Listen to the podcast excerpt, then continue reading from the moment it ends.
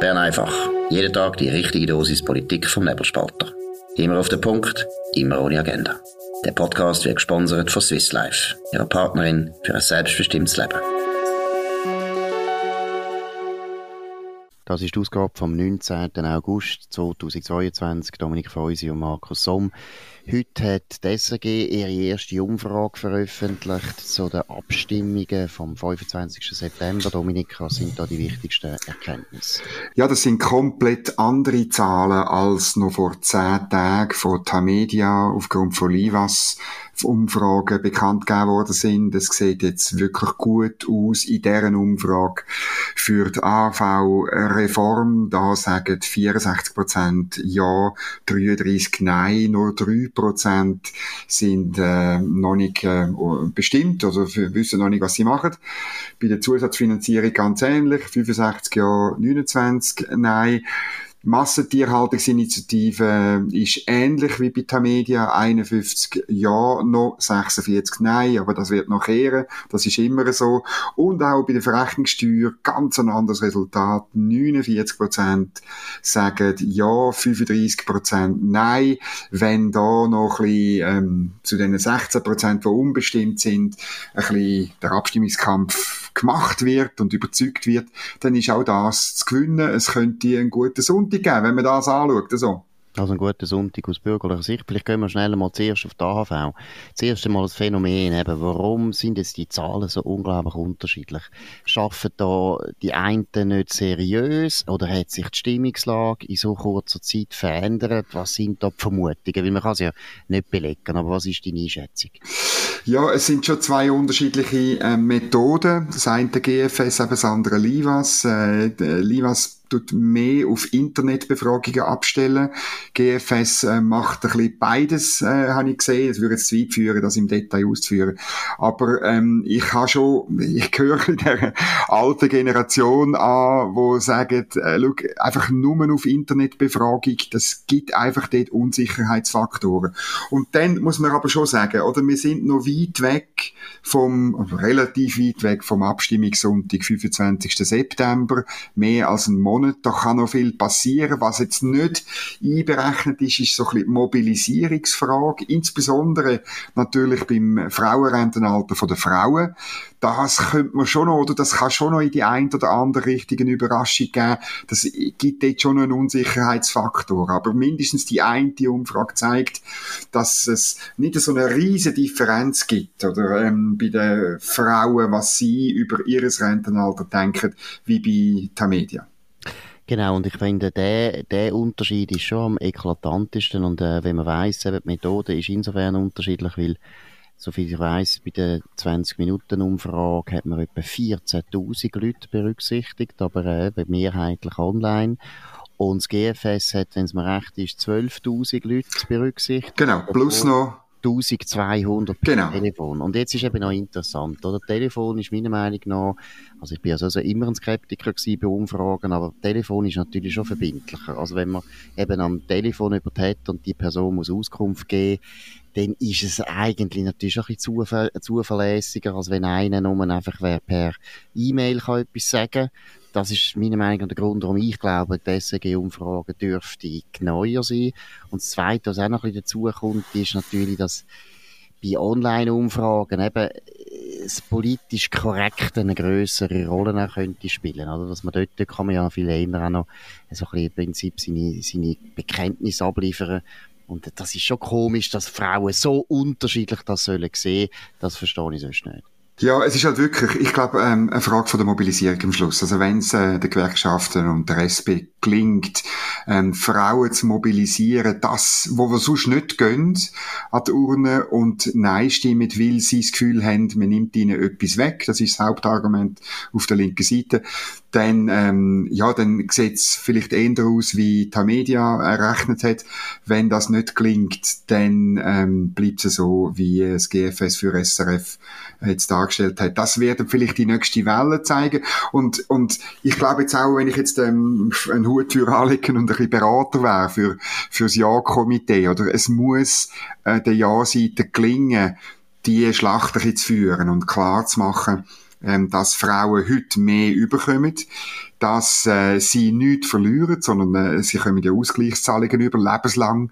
Und dann, glaube ich, kann man schon ähm, überzeugen, dass es richtig ist, dass das Frauenrentenalter gleich hoch ist für Mann und Frau. Und auf der anderen Seite links oder wird probieren, mit der bekannten Vermischung von allen drei Säulen sagen, dass Frauen heute weniger Renten bekommen als Männer. Das ist so, wenn man alle äh, Säulen vermischt. Aber es ist natürlich so, weil Frauen meistens nicht 100% arbeiten und darum weniger in die zweite Säule einzahlen. Also man tut links halt wirklich bewusst es Problem, oder äh, ich finde es nicht das Problem, weil die zweite Säule ist ein, Versicherungs, ein Versicherungsmodell, oder? Aber eine Tatsache, ein Fakt von der zweiten Säule tut man jetzt in einer Abstimmung über die erste Säule einimpfen oder einvermischen.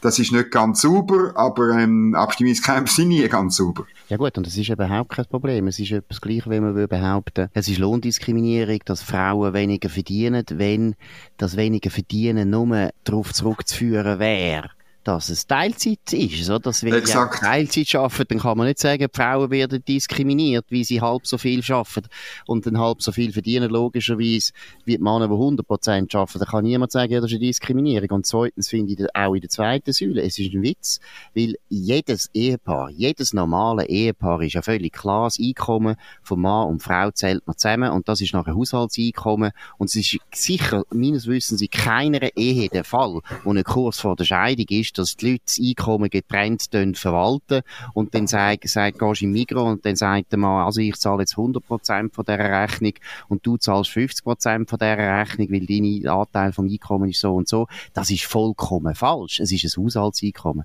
Und wenn es eine Scheidung gibt, dann wird ja die zweite Säule wieder teilt. Also dann kommt die Frau 50 Prozent von der ganzen Pensionsansprüche, wo das Ehepaar gemeinsam in der zweiten Säule angespart hat. Entweder eben, weil der Mann hat zum Beispiel 100 Prozent geschafft, die Frau vielleicht 50 und so weiter. Also auch dort ist ein völliger Witz von der Lohndiskriminierung äh, zu reden. Aber ich muss sagen, ich bin da anderer Meinung ein bisschen bei dir, äh, was die Abstimmungstaktik betrifft. Ich glaube, als Bürgerliche würde ich mich gar nicht stark auf das birrenweiche, verlogene, es ist nämlich verlogen, Argument von der Lohndiskriminierung oder Diskriminierung von der Frauen einlassen. Erstens stimmt es eben wirklich objektiv nicht und zweitens glaube ich viel mehr, man müsste einfach sagen, wir müssen jetzt die AHV retten. Wenn wir die AHV nicht anpassen, wenn wir die Rentenalter nicht anpassen, dann haben wir einfach immer mehr ein finanzielles Problem. Es geht darum, die, die AHV zu retten. Ich glaube, das müsste die Losung sein und die Bürgerlichen müssten jeden Tag das Narrativ erzählen, weil ich glaube ganz grundsätzlich, man sollte nicht immer das Narrativ von der Linken akzeptieren und dann probieren, dagegen zu argumentieren, sondern man sollte einmal einfach das Narrativ wechseln und sagen, nein, es geht um eine andere Frage. Es geht darum, ob wir die AV noch haben, die 20 oder 30 Jahre oder nicht. Ja, es braucht immer beides. Es braucht die eigenen Botschaften, die, die du entwickelt hast und für dich sprechen. Und gleichzeitig musst du natürlich schon auch dem Gegner die Stirn bieten. Also das schließt sich nicht aus. Und das machen die Befürworter. Also ihres, ihre Kampagne läuft unter sichere AHV und so weiter. Aber gleichzeitig kommen sie nicht drum herum, oder zu sagen, was richtig ist und was falsch ist.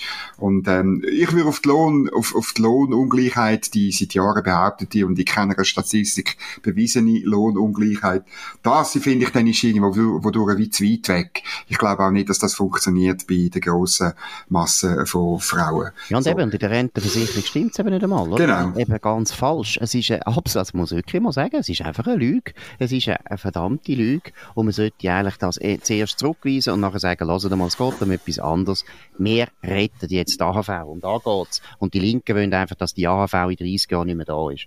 Gut. Der andere, der andere interessante Punkt, oder finde ich das Verrechnungssteuergesetz, oder das hat auf bürgerlicher Seite vor zehn Tagen, wo ähm, die Media raus ist, schon fast ein bisschen für Bestürzung und Konsternation gesorgt. Ähm, jetzt aber zeigt es, dass das Rennen offen ist, respektive, dass sogar wirklich ein, ein Ja zur Reform von der Verrechnungssteuer möglich ist. Ähm, wenn sich die Bürgerlichen wirklich ins Zeug klemmen, dort sind 16 Prozent der äh, befragten Personen unentschieden. Das kann man noch, das kann man wirklich ins Jahr drehen, ähm, wenn man, wenn man eben zeigt, um was es geht. Oder es ist also, es, äh, es, es, das jetzige, die jetzige Verrechnungssteuer bringt nichts, was äh, Sachen Steuerehrlichkeit ähm, äh, wäre und äh, sie ist nicht nötig, um das zu erreichen und gleichzeitig verscheucht es halt Geschäfte auf Luxemburg Luxemburg, wo man kann zurückholen. Wie groß der Effekt ist von dem Geschäft zurückholen, das ist, äh, das finde ich, das muss man gar nicht begründen. Man muss begründen, warum, dass man eine komische Steuer hat, wo das Geschäft vertreibt. Ja, vor allem ist ja das eine Steuer, die gar nicht eben zu 90 Prozent bleibt sie ja. Es geht ja nur um Obligationen, wo Firmen in der Schweiz neue Obligationen, neue genau. Obligationen. Dort geht es darum, dass es dort keine Verrechnungssteuer gibt, dass die Obligationen wieder da aufgelegt werden und nicht in Luxemburg. Und 90 Prozent von der ganzen Verrechnungssteuer, die wir haben, bleibt. Und das ist auch wieder, das muss man einfach wieder mal deutlich sagen, es ist wieder eine Lüge von der Linken, teilweise sogar von den Medien natürlich weiter. Ja, von SRF ja,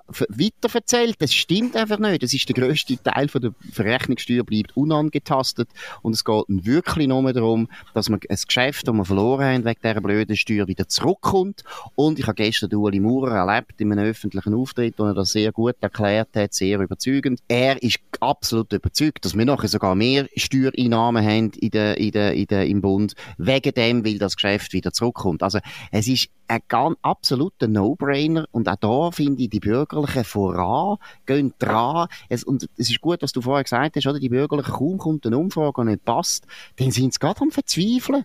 Und es hat natürlich zu tun, ich verstehe das mit den Medien, oder? Die Medien geben nachher sofort das Bild von der absoluten Aussichtslosigkeit. Ich meine, wir haben es genau gleich erlebt bei der AV, oder? Du hast es ja gut gesagt, oder? Triumphierend haben alle Journalisten schon geschrieben, Frauen gegen höheres Rentenalter und so weiter und haben schon gedacht, es ist vorbei. Und jetzt, wo das Gegenteil rauskommt, kein Journalist schreibt das. Niemand erfährt das. Heute ist mir sogar aufgefallen, ist ja eine SRG-Umfrage. Schon um 10 ist das nicht einmal mehr in den Nachrichten gekommen. Also die eigene Umfrage hat die SRG am 10 am Morgen schon nicht mehr gebracht, weil es vielleicht nicht so ganz ins Konzept passt hat. Ich weiß es nicht. Aber eben, wie gesagt, die Bürgerlichen müssen einfach aufhören mit dem, wir kennen das Wort, mit dem Hösitum.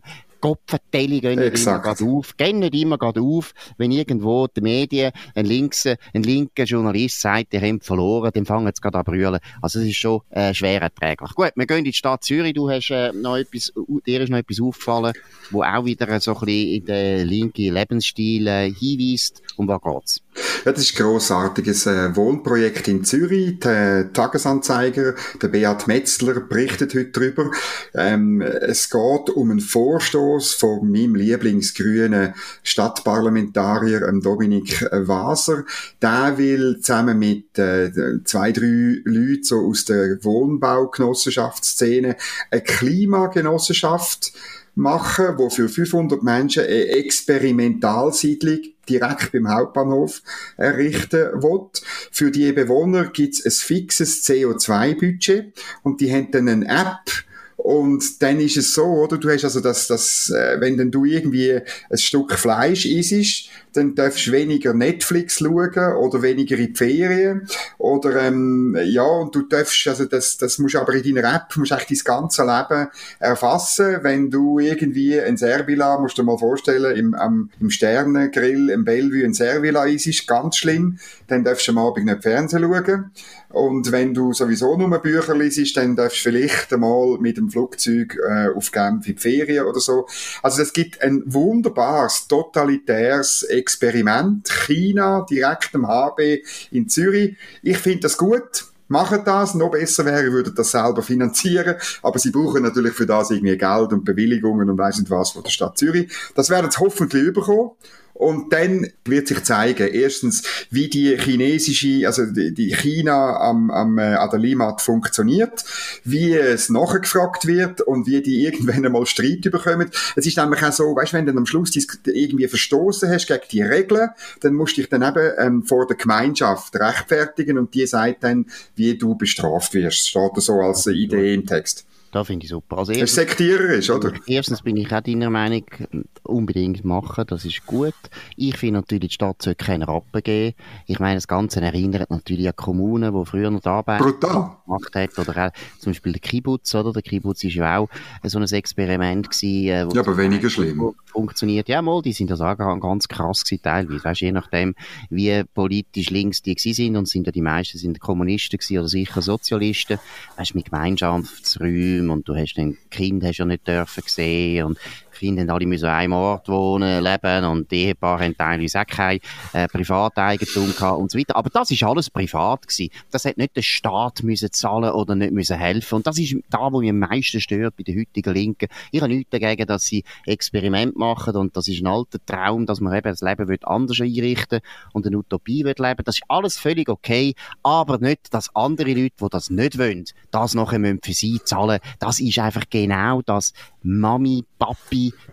dumm, wo in der Linken so verbreitet ist und wo man auch merkt, das sind alles verwöhnte Töchterli und Söhnli vom Zürichberg, wo sich eben gewöhnt sind, dass der Papa und die Mami alles zahlen und jetzt soll der Staat alles zahlen. Deshalb finde ich auch, das sind auch Linke, wo ich wenig Respekt habe, wie sie Utopien immer auf Kosten von anderen leben wollen. Früher ist das, auch die 68er sind nicht so gewesen. Die 68er haben ihre Wege selber zahlt und nicht dem Staat noch auf, äh, aufbürdet. Aber sonst ist es, hast du recht, oder? Das ist ein gutes Beispiel, wie es eigentlich zeigt, wie die Klimapolitik nichts anderes ist als ein Vorwand für den uralte, gute, antikapitalistische, antimodernistische, linke glauben, dass man kann so Gesellschaft verändern kann. Wenn es die, die Genossenschaft einmal gibt und tatsächlich 500 Leute dort einziehen, dann bin ich sicher, dass die Genossenschaft untergehen wird, auch weil sie sich verkracht untereinander, weil sie aufeinander losgehen, irgendwie mit Tofu, Essstäbli sich die Augen auskratzen,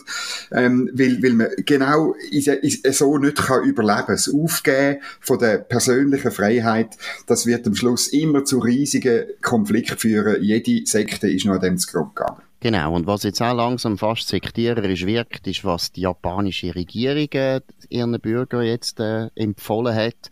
Dominik, um was geht's? Ja, das finde ich ein grossartiges Motto fürs Wochenende, nämlich die japanische Regierung äh, macht eine Kampagne und hat ihre 20- bis 39-jährigen Bewohner aufgeführt, sie sollen mehr Alkohol trinken. Und zwar ganz dringend, weil äh, insbesondere die Heime, die Heime müssen wir mehr trinken, weil in der Pandemie haben die Japaner aufgehört, also nach dem Arbeiten go, go äh, Bier saufen in so Bar und, und die Heime Bier und Alkohol zu konsumieren. Äh, das hat zu ganz massiven Einbrüchen äh, von 25 Prozent ähm, geführt äh, vom äh, Konsum und damit auch äh, von den von der Steuereinnahmen. Und äh, man hat jetzt einen Wettbewerb gemacht für äh, so ein bisschen Ideen und Strategien, damit mehr gesoffen wird in Japan. Und äh, der, der hat den lustigen Titel Sake Viva, so heißt der Wettbewerb. Und bis am 9. September kann man sich bewerben für die beste Kampagne, damit die Japanerinnen und Japaner wieder saufen. Genau, und eben Sake ist Stichwort. Ich weiss, das tut dir weh als Sohn von einheimischen genau. Schnapsbrenner. Sake ist natürlich nicht, was man bei euch macht, das ist klar. Aber eben, die Japaner wissen ganz genau, man muss heimische Schaffen unterstützen. Also Bier aus Deutschland oder eben Schnaps aus der Innerschweiz ist nicht gefragt in Japan. Aber es ist äh, auch so eines von den guten Beispielen, die zeigen, wie die zwei Jahre Corona-Pandemie und vor allem Corona-Politik Folgen gehabt haben, wo teilweise die Leute sich nie haben können vorstellen. Kleine Geschichte noch zum Schluss auch bei der Zürich Zeitung heute gelesen, dass zum Beispiel ganz viele Leute während der Pandemie, die einsam sind, sich einen Hund zugetan haben. Und jetzt, wo die Pandemie vorbei ist, wollen sie den Hund auch nicht mehr. Jetzt sind alle Hundeheime sind völlig überlastet, weil überall Hunde, verwaiste Hunde werden abgeben. Sehr traurig eigentlich. Zeigt auch ein bisschen einen konsumistischen Umgang mit den Tieren. Aber äh, zeigt auch, dass die Politik halt eben Folgen hat, die kein Politiker sich vorher vorgestellt hat. Ja, also ich, mein alter Traum ist natürlich, Kirsch in Japan zu verkaufen, oder? Weil die haben ja so Kirschblüten, finden die gut und so, oder? Das wäre wirklich gut. Aber es wäre natürlich kulturelle Aneignung. Ich weiß nicht, ob die Marketingidee vielleicht 20 Jahre zu spät kommt. Und ich weiß nicht, ob das in Japan auch diskutiert wird wie in Zürich, oder? Nein, die Japaner haben da nicht so Mühe. Sie tun ja, der Wilhelm Tell ist ja bei ist ja schon lange angeeignet worden. Sie haben ja einen Komiker vom, vom Heidi. Heidi ist genau absoluten Erfolg in Japan. Das geht aber nicht mehr. Das Nein, sind mehr Schweizer deswegen nicht so traurig und haben uns diskriminiert gefühlt, dass die Japaner uns das Heidi weggenommen haben. Niemand hat brüllt bei uns. Also das noch schnell zum Thema kulturelle Aneignung. Das ist es gewesen. Bern einfach an dem 19. August 2022. Wir hören uns wieder am Montag zur gleichen Zeit auf dem gleichen Kanal. Ihr könnt uns abonnieren auf nebelspalter.ch oder Spotify oder Apple Podcasts und so weiter. Könnt uns weiterempfehlen, könnt uns bewerten mit möglichst vielen Sternen. Wir wünschen einen schönen Abend und ein gutes Wochenende und bis bald. Das war Bern einfach, immer auf den Punkt, immer ohne Agenda. Gesponsert von Swiss Life, ihrer Partnerin für ein selbstbestimmtes Leben.